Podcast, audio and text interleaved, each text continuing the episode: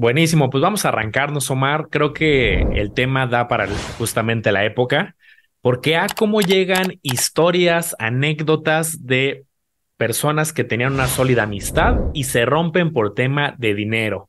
Clásicos préstamos, está el tema de ser aval.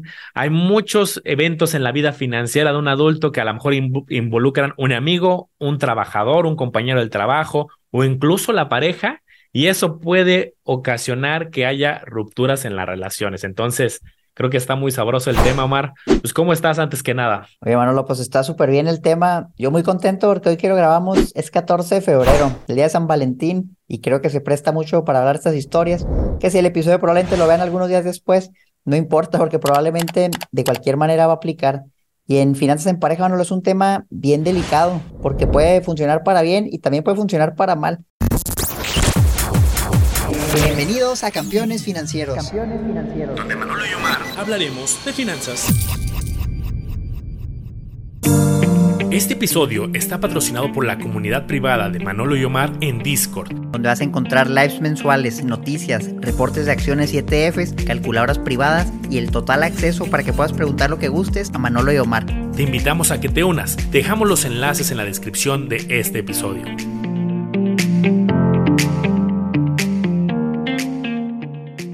Entonces, creo que alguna vez hicimos un episodio hablando de, los temas, pero ahora lo queremos enfocar ahorita a San Valentín, de oye, ¿qué onda? Pues cómo se ve todo y cada quien quede su perspectiva, ¿no? Porque probablemente haya muchas opiniones, tanto entre nosotros como en las personas que nos van a escuchar, los campeones que están aquí conectados.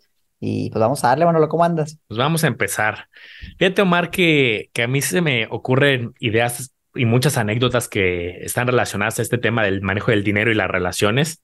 Y tengo una que es historia de terror que ahorita se me ocurrió un clásico entre compañeros de trabajo, pues a lo mejor hay confianza porque los ves todos los días, a lo mejor incluso llegas a tener una, ya pasa de ser un compañero de trabajo, una amistad. Y no falta en algún momento que se acerque un compañero, oye, préstame dinero y cuando llegue la quincena te pago. Pues todos tienen claridad, a lo mejor en algunas eh, empresas no es forzosamente el 15 y el 30, pero hay claridad de cuándo va a llegar el pago. Y me acuerdo una anécdota, Omar, de una persona que justamente le, le, pidió dinero a otra con el pretexto de que en la quincena le pagaba. Y esta persona pues no tenía el dinero a la mano, pero sí tenía acceso a un crédito. Entonces dijo, bueno, pues si te lo presto, al fin me vas a pagar en la quincena. Se volvió con su banco, tomó el crédito, se lo prestó con el, pues ahora sí que la certeza de que el día 15, el día 30 le iba a regresar el dinero y pues el clásico, ¿no? En la oficina, ay, ¿sabes qué? Es que ahorita te lo deposito, empezó a dar largas, empezó a poner pretextos y al final, pues no hubo pago. Me gustaría, Omar, eh, no hubo pago y se tardaron varios, al final sí le terminó pagando, pero fue un tema que no fue en la quincena prometida y entonces terminó en pagar intereses en el banco. Y ya sabemos que los intereses en el banco, pues un crédito personal, un crédito de nómina, luego sí es un 30%, 40%.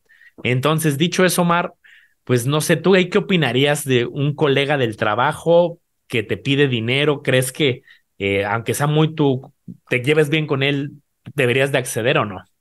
Fíjate que he escuchado, me ha tocado vivir muy de cerca ese caso con familiares cercanos que ni siquiera eran colegas del trabajo, sino que otro familiar les pidió dinero para cualquier cosa. Eh, necesito comprarme algo, préstame tu tarjeta y yo te lo pago. Se lo pagan mucho más tarde, termina pagando intereses y en ese caso Digo, si es un colega del trabajo, pues yo de entrada no le prestaría, no le prestaría, si a veces ni a la familia le presto, pues imagínate, un colega de trabajo menos. Y si lo haría, lo haría de buena fe y sabiendo que probablemente es un regalo, porque sí puede dañar mucho tu relación, ya sea con un amigo, con tu familiar, pues que queden mal, ¿no? que no te paguen. Y luego, oye, ¿cómo le digo de los intereses que ya es como el doble lo que tengo que pagar? Entonces, es un tema bien delicado. Si lo quieres dar como una donación, pues está bien, así no va a haber falla. Y si te lo regresa, qué bueno. Pero si no, Manolo, si no te paga, la verdad es que es, algo complicado. Yo personalmente no lo haría. ¿A quién sí le prestaría? Pues a lo mejor a un familiar muy cercano, pero igual, como, como una donación, no esperando nada a cambio, porque estamos hablando del Día del Amor y la Amistad ahorita, y se van a romper amores y amistades por temas de dinero. Pues esperemos después de este episodio no pase y tengan las precauciones para que sean ustedes los que escucharon la historia, pero no les pasó. Fíjate que en una empresa en la que llegué a trabajar hace, hace varios años, había una política justamente que no se debía de prestar entre colaboradores. O sea, digo, a lo mejor era un, dentro de un manual con muchísimas reglas, pero ahí estaba tal cual, oye, que está prohibido que tú incentives o pidas prestado, y era más penado inclusive cuando hubiera una relación, imagínate que el jefe le pide a algunos de sus colaboradores, ahí todavía hay una presión, ¿no? De, ay, pues le tengo que prestar al jefe, se vuelve algo bien complicado. Si de por sí con familia ya es delicado, pues ahora con tu jefe, pues creo que es el doble. Yo creo que ahí, pues manejarte con transparencia, ¿no? A lo mejor no le vas a decir, no, no te quiero prestar, pero pues tal cual, pues puedes usarla de, oye, ¿sabes qué? Ahorita no, no, no está dentro de mis posibilidades, tengo ahorita pues, muchos gastos, que es realidad, ¿no? Todos tenemos muchos gastos, muchos compromisos que afrontar. Y más, pues yo diría no mezclar la parte laboral. Eh, hablando de algo significativo, oye, préstame para ir a la tiendita 10 pesos, pues a lo mejor no, no afecta, ¿no? Pero yo sí tendría ahí pues un poco de cautela y manejarme pues muy respetuoso, pero firme. Oye, bueno, le quisiera preguntarte ese tema aprovechando la fecha. 14 de febrero, ¿no? El día que más flores se venden, que todas las personas, ayer fui a lavar mi carro y estaba llenísimo, bueno, los dos están preparando para tremendo día, ¿no? Del amor, de la amistad. Y entonces quisiera que habláramos de casos, ya sea que yo tengo una pareja, llámese un novio, una novia, o yo ya estoy casado, no tengo un esposo, una esposa, y que cada quien vaya dando su perspectiva, o oye, a un amigo, a una amiga que apenas quiero que sea mi novia, pues le quiero dar algo. ¿Tú qué opinas, Manolo, de, del regalo? O sea, el regalo del 14 de febrero, ¿crees que es algo que debes dar porque pues, es el 14, ¿cómo no vas a dar un regalo? ¿O crees que es algo que si te nace, lo das? Eh, debe ser un regalo muy caro, un regalo económico. ¿Qué perspectiva tienes tú, tanto para amigo, para pareja y ya para esposo, esposa? Súper. Pues mira, yo creo que dar regalos y los detalles eh, eh, está bien si dentro de tu cultura es adecuado, te sientes cómodo, la persona a la que le quieres dar, quieres darle ese detalle está bien. Creo que nada más desde el punto de vista financiero es pues, no dejarnos llevar por uno, marketing y dos, compras de último momento. Creo que ese es el gran problema de la gente. O sea, obviamente no estoy en contra ni de recibir ni de dar algo, ¿no? Un detalle, sobre todo una persona que aprecies, un amigo, una pareja, un familiar. Pero creo que el gran problema que se vive no solamente en el 14 de febrero, llámese Día de las Madres, llámese Navidad, Año Nuevo, son compras de último momento, ser víctima de marketing, tal cual, a lo mejor comprar algo de baja calidad o no, o algo innecesario, pues solamente porque tienes esa prisa por dar el regalo. Yo creo que no está mal. Y luego hay como esta crítica, ¿no? Oye, es que es un tema simple de consumismo. Pues sí, puede ser que hay fechas que nos incentivan al consumo y también, pues en cierto modo, despiertan un poco la economía, ciertos pequeños negocios o algunos grandes. Pero yo creo que todo está en uno. Oye, está en tus posibilidades, financieramente te preparaste para poder pagar, eh, está dentro de tu presupuesto y si está dentro de tu presupuesto, te nace y te llena, pues creo que no está mal si vas a dar algún detalle en esta o en cualquier, eh, en cualquier evento. Déjenos en los comentarios qué están haciendo ustedes este 14 de febrero. ¿Van a regalo? ¿Van a esperar regalo? Porque también esa es otra. A mí me andan exigiendo, Manolo, mi esposa, ¿sabes qué? Me tienes que dar flores y me tienes que llevar a cenar. Pues porque me dice, es tu obligación. Déjenme en los comentarios ustedes qué opinan. ¿Será obligación o no de la pareja dar algo a cambio? ¿Lo debe dar el hombre, lo debe dar la mujer? ¿Qué opinan ustedes? Yo creo que hay muchas opiniones y todas se respetan. Pero sí, bueno, es, un tema, el, tema del regalo. Yo, yo me acuerdo cuando estaba en la fase de enamoramiento con, con mi ahora esposa, ¿no? Que era mi amiga y me gustaba y quería que fuera mi novia. Y yo sí me lucí un 14 de febrero y compré que flores y un osito. Todavía tenemos el oso ahí que lo di y nunca lo abrió. Y le digo, ¿por qué no lo abres? Me dice, no, es que quiero que se conserve, es un recuerdo y él lo tengo guardado en una bolsa de cómo se lo entregué. Entonces, pues me funcionó, ¿no? Me funcionó, se hizo mi novia y luego nos terminamos casando. Pero yo sí le tuve que invertir los 14, pues no, no sé qué, una suma exagerada, digo, no vendí un carro para darle un regalo, pero fue un regalo que yo creo que lo que valoran al final es el, el símbolo, ¿no? El, el hecho de que hagas algo, de que te mueva, de que te esfuerces, no tanto que, que les algo que vale 10 mil pesos, 20 mil pesos, pues no, o sea, puede ser algo hasta sencillo que tú mismo puedes hacer las manualidades he visto que funcionan muy bien, una carta hecha a mano, algo así, y, te puede funcionar espectacular. Ahora, pues esa es mi experiencia personal, digo, no, a lo mejor a todos no le va a funcionar así, pero, pero pues anímense, yo, creo que la actitud es lo, que importa, ¿no? Y si van con todo, pues, ojalá les sirva, que den un regalo, ya sea a su pareja, no importa si es hombre, si es mujer, es bonito, ¿no? Que, que te regalen algo y que sepan que, que les importas. Yo creo que todo también viene mucho del tema cultural, ¿no? De tanto de la cultura general como la cultura, a lo mejor que hayas creado tú en armonía con tu pareja, con eh, a quien le quieras dar algún detalle, porque pues, nos podemos ir al tema de las bodas, que dependiendo del país, la cultura, y sé que me voy a ir un tema lateral, pero ahorita van a ver por qué estoy eh, yéndome para allá, dependiendo del país puede haber diferentes tradiciones, ¿no? Oye, en algunos casos que lo paga la familia del novio, en algunos casos incluso hasta se venden boletos en algunos países para como, un como si hubiera un cover. Entonces hay cosas que a lo mejor podrían ser inaceptables en alguna cultura y en otras es como algo completamente normal. Eso es bien interesante como, pues, sobre todo cuando vas, y estás inmerso en otra cultura, dices, órale, eso en mi país no, no habría manera, ¿no? Creo que si regresamos al mundo el 14 de febrero, pues habrá parejas, habrá grupos de amigos que ya tengan esa cultura, tradición de darse un detalle, en algunos otros es una fecha más, porque el detalle se puede dar no solamente el 14, a lo mejor puede ser el día 3, 5, 20, cualquier día y es un buen momento para dar algún detalle o alguna experiencia. Oye, el, tema de las bodas creo que aplica mucho para este tema de finanzas en pareja y, ¿sabes qué? Nos vamos a casar, hacemos o no hacemos una boda y cuánto dinero va a costar. De entrada, si quieren un salón y todo eso es, carísimo, carísimo. Yo fui a muchas bodas donde se gastaron mucho dinero y luego se terminaron divorciando al poco tiempo, bueno, a lo mejor de un año duraron. Tengo por ahí una estadística de varias personas que conozco, la mayoría de las que hizo tremenda boda, que si en la playa, que si en un mega salón, ahorita ya está separado. Yo llevo cinco años casado y yo no hice una tremenda boda, hice una pequeña comidita con pocos familiares y, y la verdad nos fue muy bien. Entonces yo siempre he tenido la idea de que a veces te sale hasta contraproducente, ¿no? Tirar todo por la ventana en la boda, si no le vas a dar la misma vida en el futuro porque luego a lo mejor te, puedes apantallar, no, mira, me hizo tremenda boda y, vendió todo y me hizo algo bien grande, pero luego se acaba la boda y, oye, pues dame ese mismo estilo de vida y a lo mejor pues no, no era lo que tú ibas a hacer, ¿no? Y te vas a algo más modesto y la persona se puede agüitar y dice, chinita, pero yo pensé que íbamos a tener todo. Entonces, yo no les diría, sean muy directos con, con lo que planean hacer para la boda, ¿no? o sea, esto es nomás algo para el evento o es algo que vamos a hacer algo similar toda la vida, porque básicamente puede llevar una perspectiva que no es, tiras todo por la ventana, te quedaste sin nada y luego sales peleado y terminas divorciando.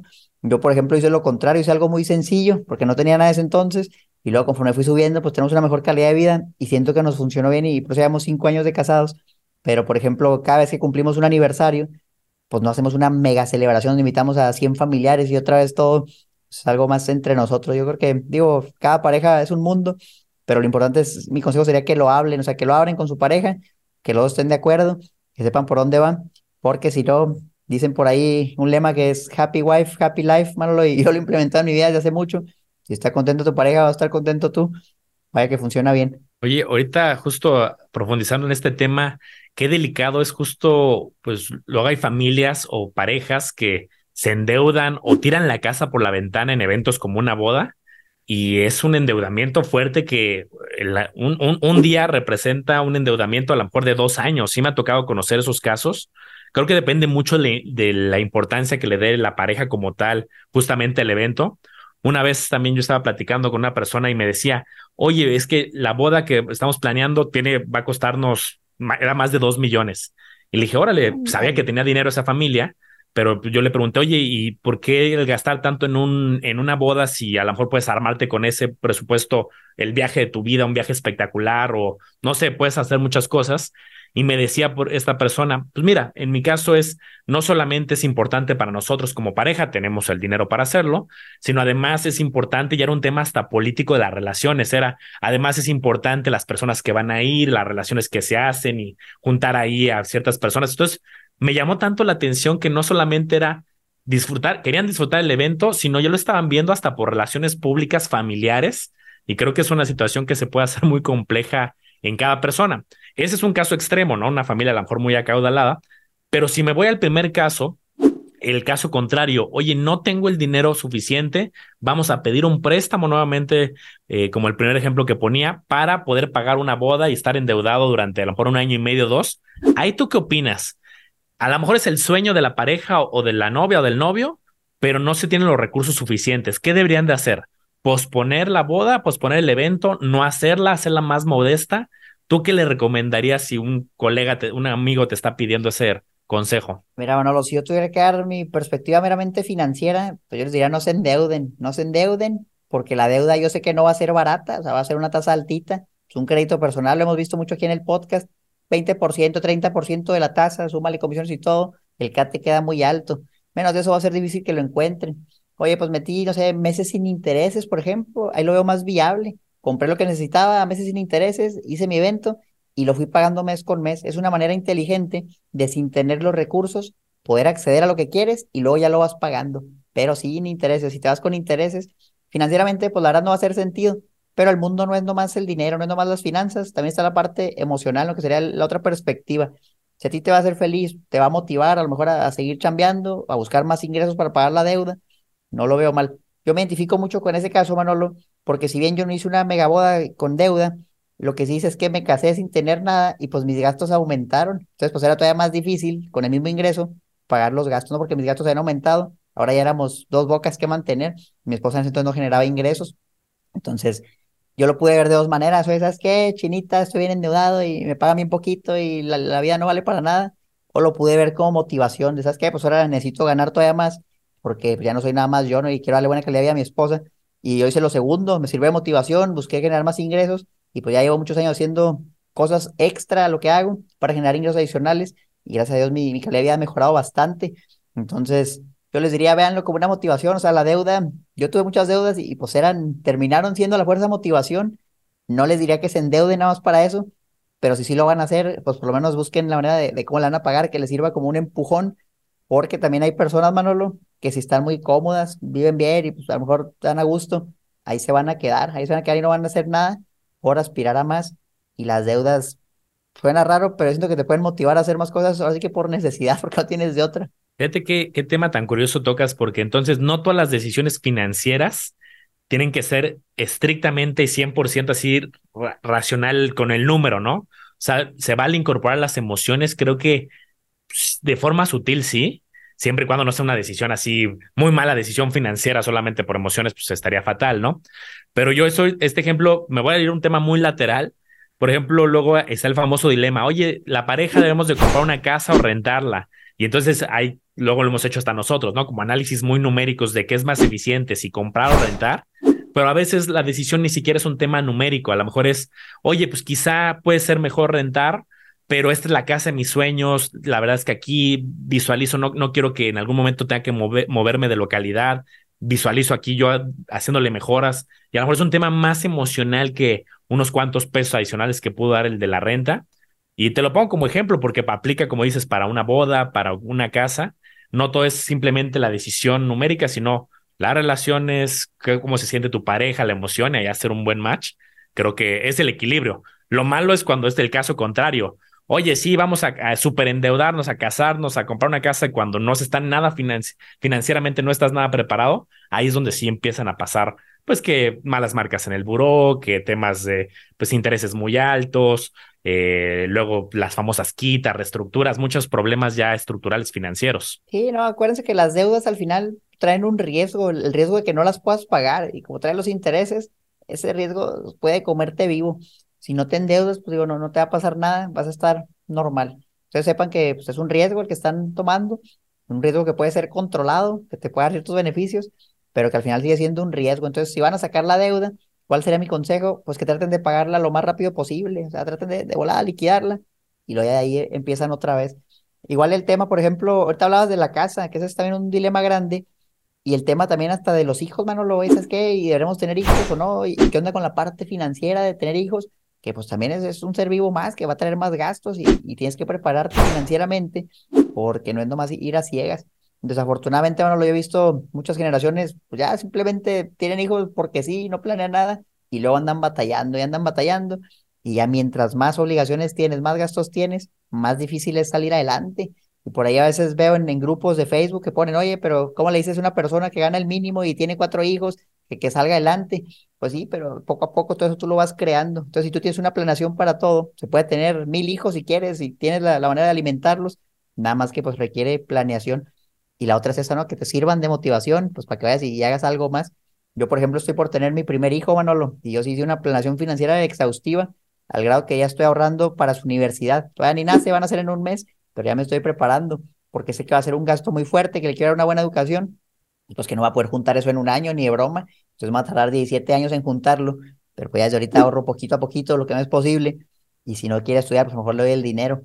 Ese tipo de planeaciones, mientras más tiempo tengas, mejor. Oye, ¿sabes que Queremos tener un hijo, pero a lo mejor en dos años y vamos viendo qué onda, cómo hacerle para los gastos, que si va a ser en el seguro o en un hospital privado, todo lo que vas a comprar de ropa, la cuna, etcétera. Y son cosas como el título del video dice, finanzas en pareja, que tienes que verlo junto con tu pareja. no es algo que se decide solo, Estamos hablando de la pareja y pues hay que tomar en cuenta, escuchar a ver qué te dice y que lleguen a un acuerdo mutuo. Muchas veces también, Manolo, se da que una persona es muy ágil con las finanzas, otra persona se dedica a otra cosa, entonces ahí se vale, ¿sabes qué? Tú decides lo financiero, o sabes que en conjunto vamos a decidir, pero ya explícame qué estás haciendo, o a los dos les gustan las finanzas y pues ahí tienen que debatir. Si se fijan, la vida puede ser muy diferente para todos, depende de lo que anden buscando, pero yo creo que la clave al final, Manuel, es la comunicación. La comunicación, sea negro, sea blanco, con la comunicación se puede llegar a un acuerdo y que todo salga bien.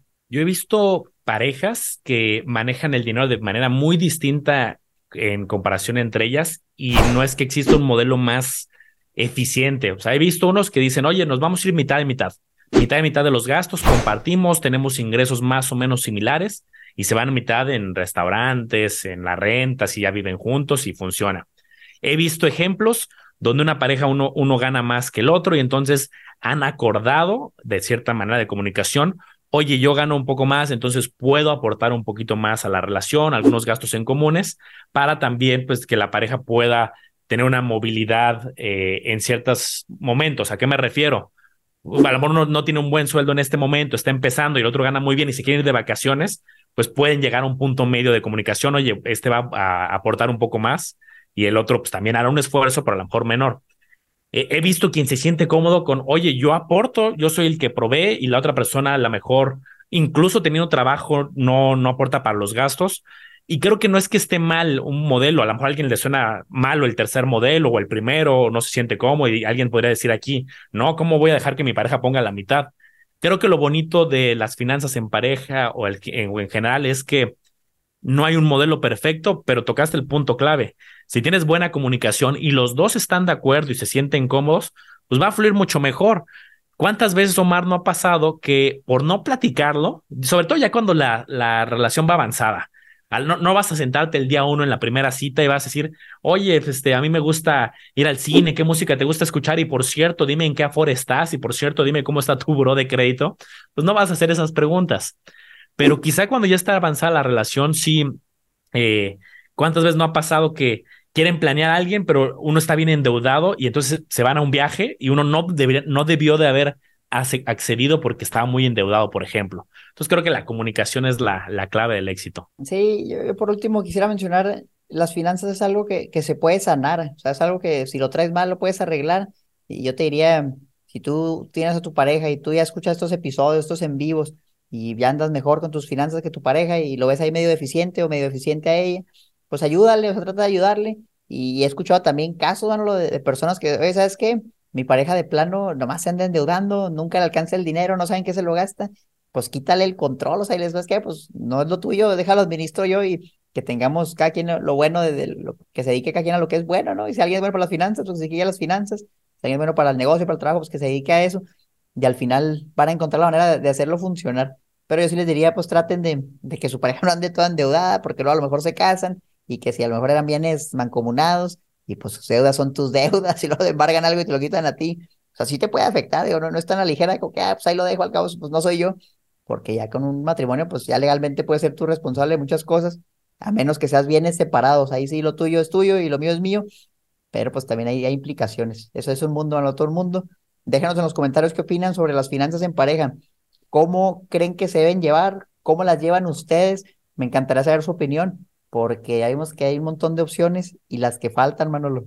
Apenas me contaba una persona de Canadá que allá cuando te vas a vivir y ya pasaron seis meses juntos, mm, e, es como el símbolo en algunas localidades aquí en México, ya con más años, creo que en Ciudad de México, no sé si tres, son tres o cinco años, a ver si alguien tiene el dato por aquí, pero me contaban que allá en Canadá se va a vivir una pareja juntos durante seis meses y entonces ya aplica justamente que en caso de separación, eh, ya incluso legalmente ya puede tener reclamos sobre tus cosas. O sea, tal cual, a lo mejor tú lo dices, ah, es mi novia, se vino a vivir conmigo seis meses y un día, que ya pasaba ese tema tan delicado y que allá entonces se acostumbraba a ir con un notario antes de los seis meses. De hecho, que era una, una práctica antes de que se fuera a vivir juntos. Oye, como apenas vamos a empezar, vamos con un notario, vamos a dejar muy claro que las cosas están por separado. Entonces ya había un documento oficial que al menos en una primera etapa eh, dejaba claro que las cosas son separadas. Ya si más avanzados se decidían casar y legalmente eh, hacer trámites, ya lo podían deshacer.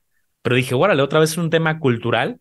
Y aquí cuántas veces no pasa, ¿no? Que pues por justo por no platicar o no informarte, pues pueden luego, en caso de una separación, que obviamente no es lo que alguien planea cuando está juntándose con una pareja, pero son circunstancias que pasan en la vida, eh, por no ver estos detalles finos, pues puede pegarte muy duro en lo financiero también. Sí, bien importante, tómenlo en cuenta, no, no se toma nada de eso a la ligera y acuérdense que más vale, más vale tener un plan B en caso de cualquier cosa, ojalá no lo usen, pero que todos salgan bien parados en caso de que, que vaya a pasar algo así. Pues no sé, Manolo, lo que más quise hacer era este episodio, la verdad siento que está muy bueno el tema, podemos hacer muchos episodios de finanzas en pareja, cómo llevarlas, hasta un taller de finanzas en pareja, pero por lo pronto recordarles que vamos a tener unas inversiones que lo pueden tomar en pareja, lo pueden tomar solos en Monterrey. Ya va a ser, es el 25 de febrero, presencial, para que conozcan todos los instrumentos que hay para invertir, desde renta fija, CETES, pagarés, certificados de depósito, que si quieren las OFIPOS, la bolsa, los afores, fideicomisos de bienes raíces, un montón de cosas a la que la mayoría van a poder acceder con 100 pesos, con 1000 pesos, con montos muy accesibles. Entonces estaría padre poder verlos, Manolo, platicar de estos y muchos temas más ahí en Monterrey. Sí, va a estar muy bueno el evento. Y digo, yo lo que los animo es, como sea, pero hay que meterse a detalle al mundo financiero, hay que hablarlo. Es un tema que por alguna razón es tabú en algunas sociedades, en algunos grupos de amigos. Yo me acuerdo que había grupos de amigos en la universidad que éramos súper cuates y a lo mejor pues nunca nos dimos como ese tiempo de, de platicar y ver a lo mejor las posibilidades financieras de que eran diferentes y con algunos otros grupos sí, no de forma tan estricta, ¿no? De a ver, ¿y cuánto, cuánto estás ganando? Quizá no, en algunos casos se puede dar, pero yo creo que al final es una comunicación sutil, sí entendiendo, poniéndonos en los zapatos de los demás y con buena comunicación con familia, con pareja, o contigo mismo simplemente arrastrando el lápiz, haciendo presupuestos, viendo, informándote del mundo financiero, creo que todo es mucho más sencillo. Vayan y sigan a Campeones Financieros en todas las redes. Estamos en YouTube, en Facebook, en Instagram, en TikTok, estamos en Spotify. En todos lados nos van a encontrar a Manolo como el hago de los business, a mí como Mario Cuestión Financiera. La información del taller está abajo en la descripción y en los comentarios. Nos vemos muy pronto. Cuídense mucho.